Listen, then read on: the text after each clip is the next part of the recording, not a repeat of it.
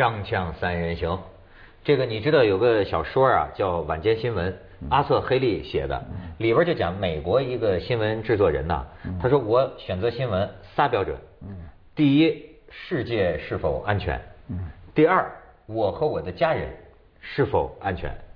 第三是什么呢？除此之外，还有什么有趣的事情？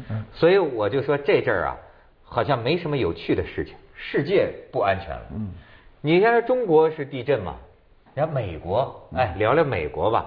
这俩这这俩年轻的什么车臣的哎是不是说现在还不能完全排除？是不是只有这俩人？目前不能完全排除吧？就我们仅得到的公众信息是这样的。又是跟车臣那儿挂一钩，也算有穆斯林的关系吧。对，穆斯林背景，有穆斯林背景。嗯，就他耶耶夫这个，你看叫什么什么耶夫的，差不多都是车臣的嘛。你你你比如那个我们早年小时候读的书，夏伯阳，夏伯阳就叫恰巴耶夫，他就是车臣人。然后比如被击毙的匪首叫杜达耶夫，这俩都叫耶夫，这不是什么什么耶夫。哎，这可不能瞎乱掰啊！不是不是，他就是你从他姓姓氏中，他有一个姓氏啊，他这个不，他那个二十六岁的哥哥呢，呃，虽然他们两个人过去的八年十年都在美国，嗯，但他呃回去了六个月，嗯，那六他是一个业余的打拳的，拳击，哎一会儿拳击一会儿摔跤然后那个二十六岁那个回去了六个月，那个六个月里边他跟呃什么人接触，受了什么训练，现在目前接受了什么东西，这些都不清楚，所以他其实是最关键的人物，但是因为他已经死了。据说他其实是受伤，被他弟弟这个车子被弟弟压死的哎哎那么现在他们全力以赴，就是要保他弟弟的这个命，就是想找出就是根源哎，就是这个弟弟事情有可能会死吗？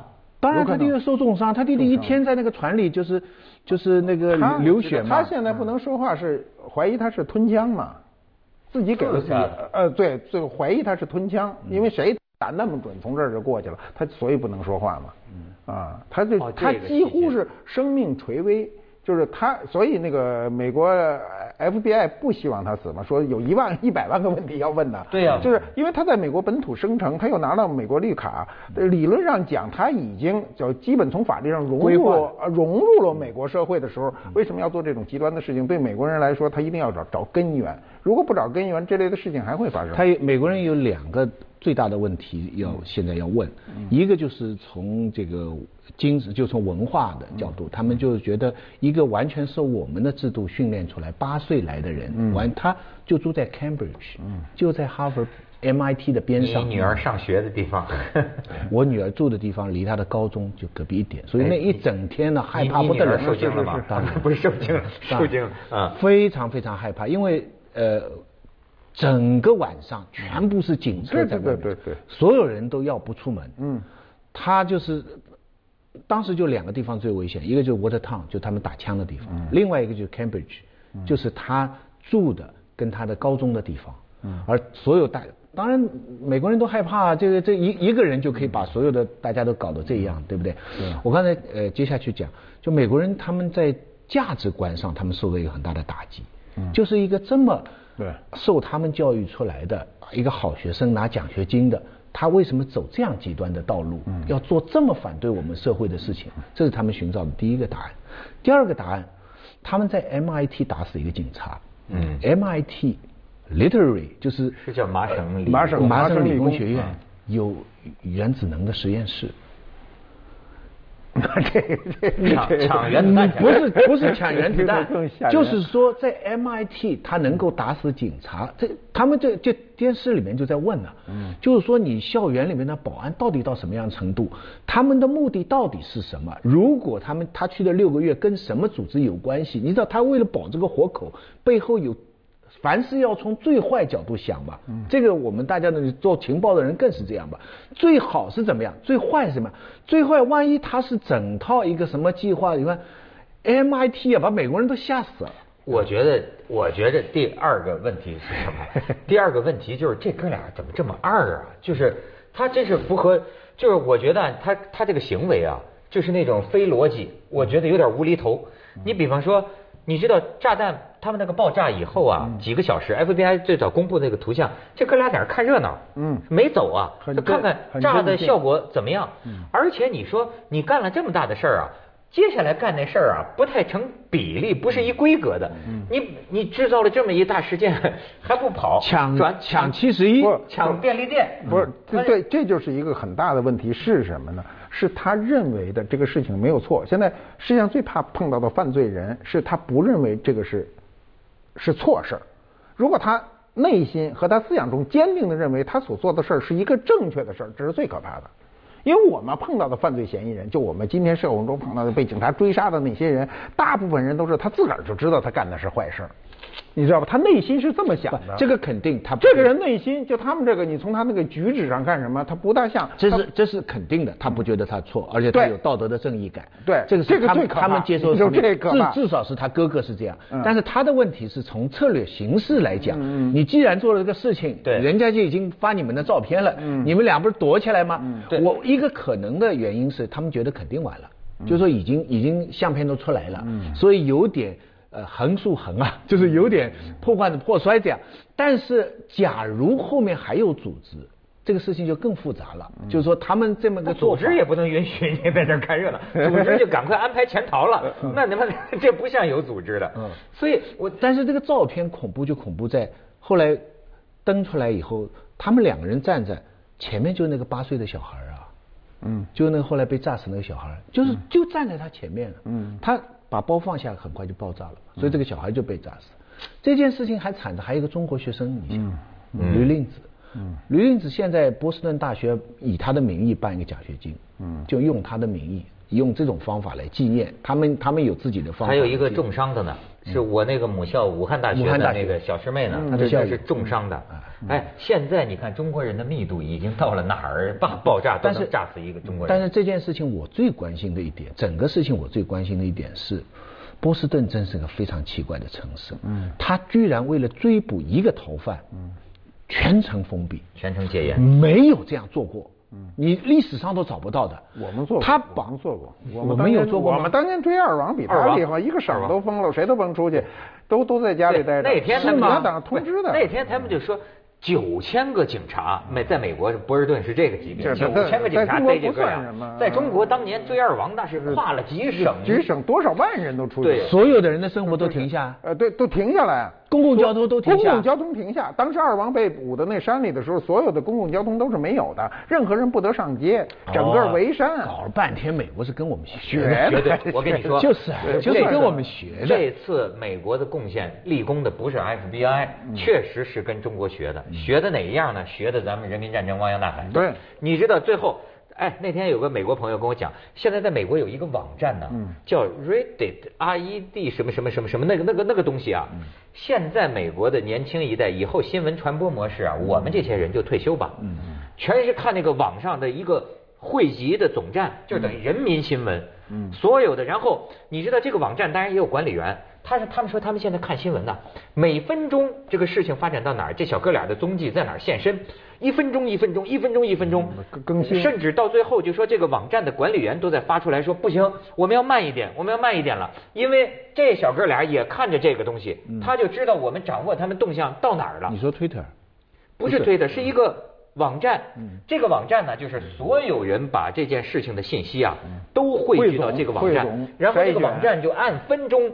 去排，你知道这个新闻传播模式啊，改变了，而且每个人都是这次那个高科技人民战争，嗯，他最超就是把大家的照片全汇上来嘛，对，而且所以我就觉得这个这个科技啊，改变权力结构，对，就是这次不是 FBI 啊，这次是什么？中国很常见的一事人肉搜索，他们什么车臣这背景，这这哥哥结过婚呐，什么哥哥找了女朋友，全弄出来了，全是这些人肉搜索出来的，FBI 照这抓人就行了，你。想，但是他那个非常冒险啊，他封了一整天，把整个把波士顿损失不说不知道不知道多少钱，所有交通老百姓全，大家都害怕。你知道最后怎么样？转折点在哪里？你知道吧？嗯，他不一晚上封了，第二天一白天封了吗？封到了下午的时候，他们都知道封不到了吗？全部找找不到，最后那个负责的人就跑出来说了嘛，说我们要开放了，大家可以出来了，大家出来小心一点。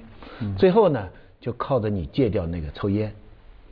就那个有一个人封了太久了嘛，他大概家里不让他抽烟，憋得难过，所以啊，他就跑出来抽烟了。一抽烟呢，发现自己家里后院那个那个船呐，嗯，那个布啊，动坏了，哎，被掀起来了，嗯。然后看到血，就是那个，然后他报的，完全偶然事件。你明白吗？最后的完完全就那个人出来抽烟，看着自己家里，那就还是必然的，就是人民战争嘛，就是就是就是人民战争。然后然后我女儿有个朋友的一个同学哈，就住在他这个院后面。嗯。他后来一回想到过去二十四小时，那个人就藏在他家的这个十几米外的那个船里边，想起来就害怕。所以你知道，就是我现在觉得啊，这个很多事儿啊，就是在改变。这个包括你看破案这个思路也在改变，而且人这个孩子啊也相像。你就像刚才咱们揣测的他这个行为，我就说这个非逻辑性啊。你知道我想想起谁啊？这个他弟弟啊，这十九岁这弟弟是学医的吧？嗯。你们上海啊，复旦大学啊，投毒案呐，学医的那个研究生啊，你你你，咱们先去一下广告，我再跟你说。锵锵三人行，广告之后见。我刚才讲这美国波士顿这小哥俩还在那看热闹哈，同样很类似，就好有一比啊。这个这个叫林林某吧，林某就下毒的，这个复旦大学下毒的这这人，嫌疑人现在还是涉嫌下毒，对，涉嫌下毒，好。把那姓黄的那个同学给毒死了，毒死一步步走向死亡是有几天的。嗯。你知道在这几天之内，嗯。那你说这姓林的这人还跟同学们议论他的病情，说哎他是得什么病？而且呢，他是那个是耳鼻喉科的研究生，他是超声波的，那个人不是毒发是身亡，中间需要做那个超声波，谁给做的超声波？就是下毒的这个姓林的这同学给做的超声波。甚至于怎么知道下的这个毒是那个什么二啊甲基什么什么硝胺呐？开始完全没头绪，不知道中的什么毒啊。后来就说这有个同学收到了一个来源不明的一个短信，提示了一个很重要的方向，才知道哦，原来中的是这个毒。现在他们说啊，也有怀疑，这个短信是他发的。是这姓 林的发的，还是谁发的？那你说我做了我做的这么精彩的事情，没人知道，熬不住了。嗯，自个儿出来说，因为这个事在没有完全把这个案情揭开之前，我们都都不知道是怎么回事。得到的信息是他们俩没有没有矛盾冲突。不，现在警方就是说生活琐事啊，是吧？啊，琐事就是你生活中其他，就比如他们俩的这个工作的方向也不一样，说呃受雇的医院也不一样，就按理说他没有这个很惨烈的竞争争突。如果是生活中的琐事，那看是什么样的琐事，咱也不知道。就是琐事可能一旦说出来，大家觉得这。是事儿吗？这可能都不是事儿。是。那你今天内心心胸为什么这么狭隘呢？我们在这个教育体系中，怎么就把这个人按理说哈，都是医科大学头等医科大学的，是什么硕士生？对，硕士研究生。然后不计后果干这种事情是想不通的。而且这个事情不是一次了。那个那个早年清华大学的那个他中毒的那个啊，对吧？那个也有，是不是？朱令，是吧？是朱令。你看。这个这个这个就就这个字儿啊，我看到好多那个节目里都说驼中毒，驼中毒，那个名那个字念他，就转对，看着像个驼，实际上它是个它，它是一种咱们都不知道的金属是什么，对吧？它是个金属，下了毒到今天小二十年了，你还是不知道是谁，你怀疑总归是怀疑，因为今天怀疑，因为大家那个当时我看当时的案情的回顾说，也不是有特别明确的。这个下毒的，就是犯罪的，对，好像是都是优异者的竞争，对。但那个涉嫌人呢，好像是有背景，对。所以现在好像已经出国了。那件事情还比较好解释，还有一些这种政治社会的原因可以解释。复旦这件事情更可怕，这件事情跟美国事情真是有的一比。对，这个真是恐怖主义。我觉得恐怖主义是两种，一种就是伤害无辜哈，还有一种是用一种。大家想象不到，但是谁都能用到的一种手段。对，所以这个事情虽然小，你复旦这件事情，我开始纳闷就是一个人的事情，为什么这么受关注，不断的上头条。后来我看到一个呃那个博客还是微博，我明白了，同学间都发。说多谢不杀之恩。是现在，现在宿舍里边啊，谁没有讨厌呐？你半夜洗脚，我看到你就讨厌，对不对啊？是。谁没点这样的仇恨？大家争男女朋友、考试成绩，说什么生活琐事啊？他们说在这个这个林某的这个 QQ 空间里，找这唯一提到这个姓黄的一句话，就是说那黄屌丝在打呼噜，说。这不能算生活琐琐事了。是啊，是啊，这所以你想你想毒死你啊！你想这类的事儿哈，为什么就是在中国的刑法当中啊，第一类大重罪啊是危害国家安全的，你做间谍你肯定是重罪，这不用问。第二个是危害公共安全是什么？就是这个放火投毒，因为他所面就是他所要杀的对象不是太确定。你比如说过去农村就有往井水里投毒的，我谁就喝这对对井水你对对不知道。你比如今天你公共食堂里，你往里投毒，它你所你报复社会所出现的这个恶果是不确定的，所以这类罪都是重罪。所以你说像波士顿的这个啊，这还是好，在网上学的高压锅做炸弹。嗯。对。我就想啊，这要是生物系的什么不是化学系的化化学系的的能做高爆炸点这种病病毒啊，不是当年有人说这个非典就是美国的实验室里出来的 祸害咱们社会主义阵营嘛？那更那更可怕。对呀，他要弄出一种超级病毒来，他沿马拉松沿线撒一撒 完了，，这你没有证据了，那就变成你就不知道了怎么回事啊。而且很容易啊！你现在想起来，对，所以我觉得这个社会呢，如果也主要是密度太大，就是我们的人口骤增嘛，从十亿到七十亿这个路程太短，然后社会的问题、科技的发达，就今天人类面临的所有的问题都是我们自身带来的，没有，我觉得短期之内不能得到很好的改善。我我觉得还是一个反社会，所以我我以前讲过嘛，我说有些人在医院里临死之前还遵守人类的秩序，我说不容易，呃，很多人不理解，所以什么不容易？其实人呢，活在世上啊，总有很多怨气，嗯，总有很多冤屈，不顺心的事总有很多仇恨，嗯。对吧？有些事情真是咬牙切齿。说实在话，有的人心里无数次想过某人把他死掉，对不对？不但是每个人都有杀人的心对对，瞬间都有，都恨得不行，但这很正常。嗯是这个东西是不能实行的，因为实行就不是一个人的事情，也不是你自己的事情，这是一个整个反社会，也反你的父母。像香港都有这样的事情，你知道？这前前一阵小孩把父母给啊给给啊我听说了自己，哎呀，真是我一看到这样的事情，我就觉得，哎所以，这个人当然，你就我跟你说啊，就是说，当代青年肯定是主流还是好的，是吧？但是这肯定是这有一两个大家就 这肯定是极个别。可是我现在发现极个别呀、极重要。因为它的破坏力啊，已经够了。而且它十万人当中一万一万万人中有一个，你就不得了，你就完了。对。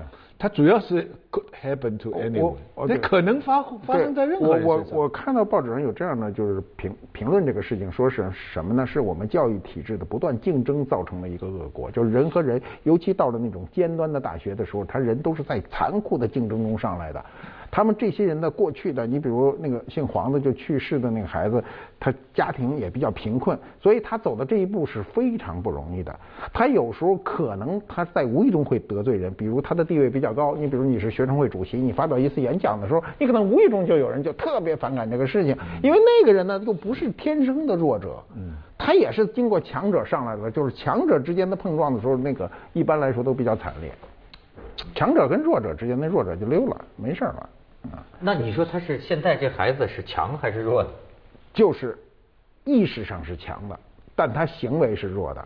就是意识上的这个强呢，是我们从小的这种训练。你比如中国人的所有的教育都愿意排序，就是甚至把一班四十个学生从一排到四十。嗯你在国外没有这个事情啊。对，对吧？大家也就知道谁学习好，谁学习学习不好。你的你的这一门功课是 A，不是一百分儿那个是九十九点五，您就搁后头了。对那也是个 A。而且你是是是而且你就是这一门功课好，不代表你就是人上人。对对对对中国就是有时候这赢者全拿，你知道对，有时候中国就爱排一二三，这这三十九四十那得第四十名肯定要把第三十九名给堵死。对对对对 锵锵三人行，广告之后见。我还是觉得，你说这个美国波士顿这个啊，嗯真的就这俩耶夫吗？这这这真的就，嗯，就是他俩吗？现在我我们没法去做评判，但是看他这种就这种爆炸装装置什么都不是什么很很复杂的爆炸装置。他是不是我一看什么那个，包括他炸完的，我看那东西都是比较土的。嗯高压锅啊，啊对，高压锅，我们家锅就炸过，你知道吗？那个限压阀坏了，自个儿嘣就炸了。哎，你还在这教呢？哎，对的，那屋里没人，就是顶多就把这个锅盖炸炸炸天上去，那没事儿。他这个，你从他这个爆炸装置上讲，你可以基本上判断这个人呢，就是没有强大的组织支持，因为今天的这个这个炸药中有很多的新型的炸药是高爆的，这个显然不是高爆炸药。它里面就加了一点钢珠啊。啊，对对对，那就还是很土的一种事儿。就是就是学我们地雷战、地道战那种。但是它的精神上，它的精神支柱是从哪里来的。对，我这个才是常是。但是徐老师，你刚才讲，就说这是你最担心的恐怖主义哈。那我还是不明白，复旦这个算恐怖主义吗？我我觉得，我我觉得是。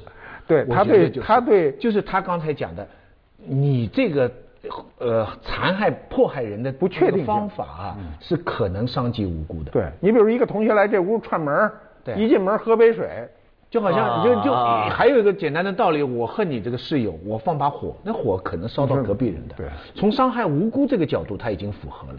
另外，他这个手段还有他一个可怕性，就是说我们日常都会出现的一种手段。对对对对。这个这个这个也很可怕，但总体来说，我觉得中美两国现在越来越像。哎，嗯，你看过去十几年来，中国最大的灾难四川地震，嗯，跟禽流就是那个上次 SARS，嗯，这次呢又来地震，还有个 N 什么什么七啊什么 N 九七啊九啊这样搞。美国呢，这是九幺幺以后最大的一次恐怖袭击。嗯，是。你看两边真还有点有点有点呼呼应的味道，但是美国这次呢？他们自认为这是处理的很好，就是变成了爱国主义的教育。最后他们抓到的时候啊，街上的人都在拍手。我心想，要不是那个人出来点烟呢，他 到现在说不定还还还搞不定呢，对不对？但是。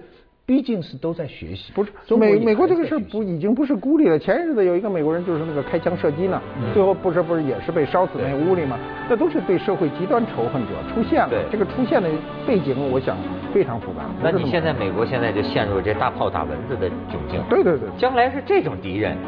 就在你的内部，最可怕。但是另外一个，他故意回避，其实是跟伊斯兰基督教的。接着下来为您播出《西安楼冠文明启示录》。没法说了，没法说。是吗？这小哥俩。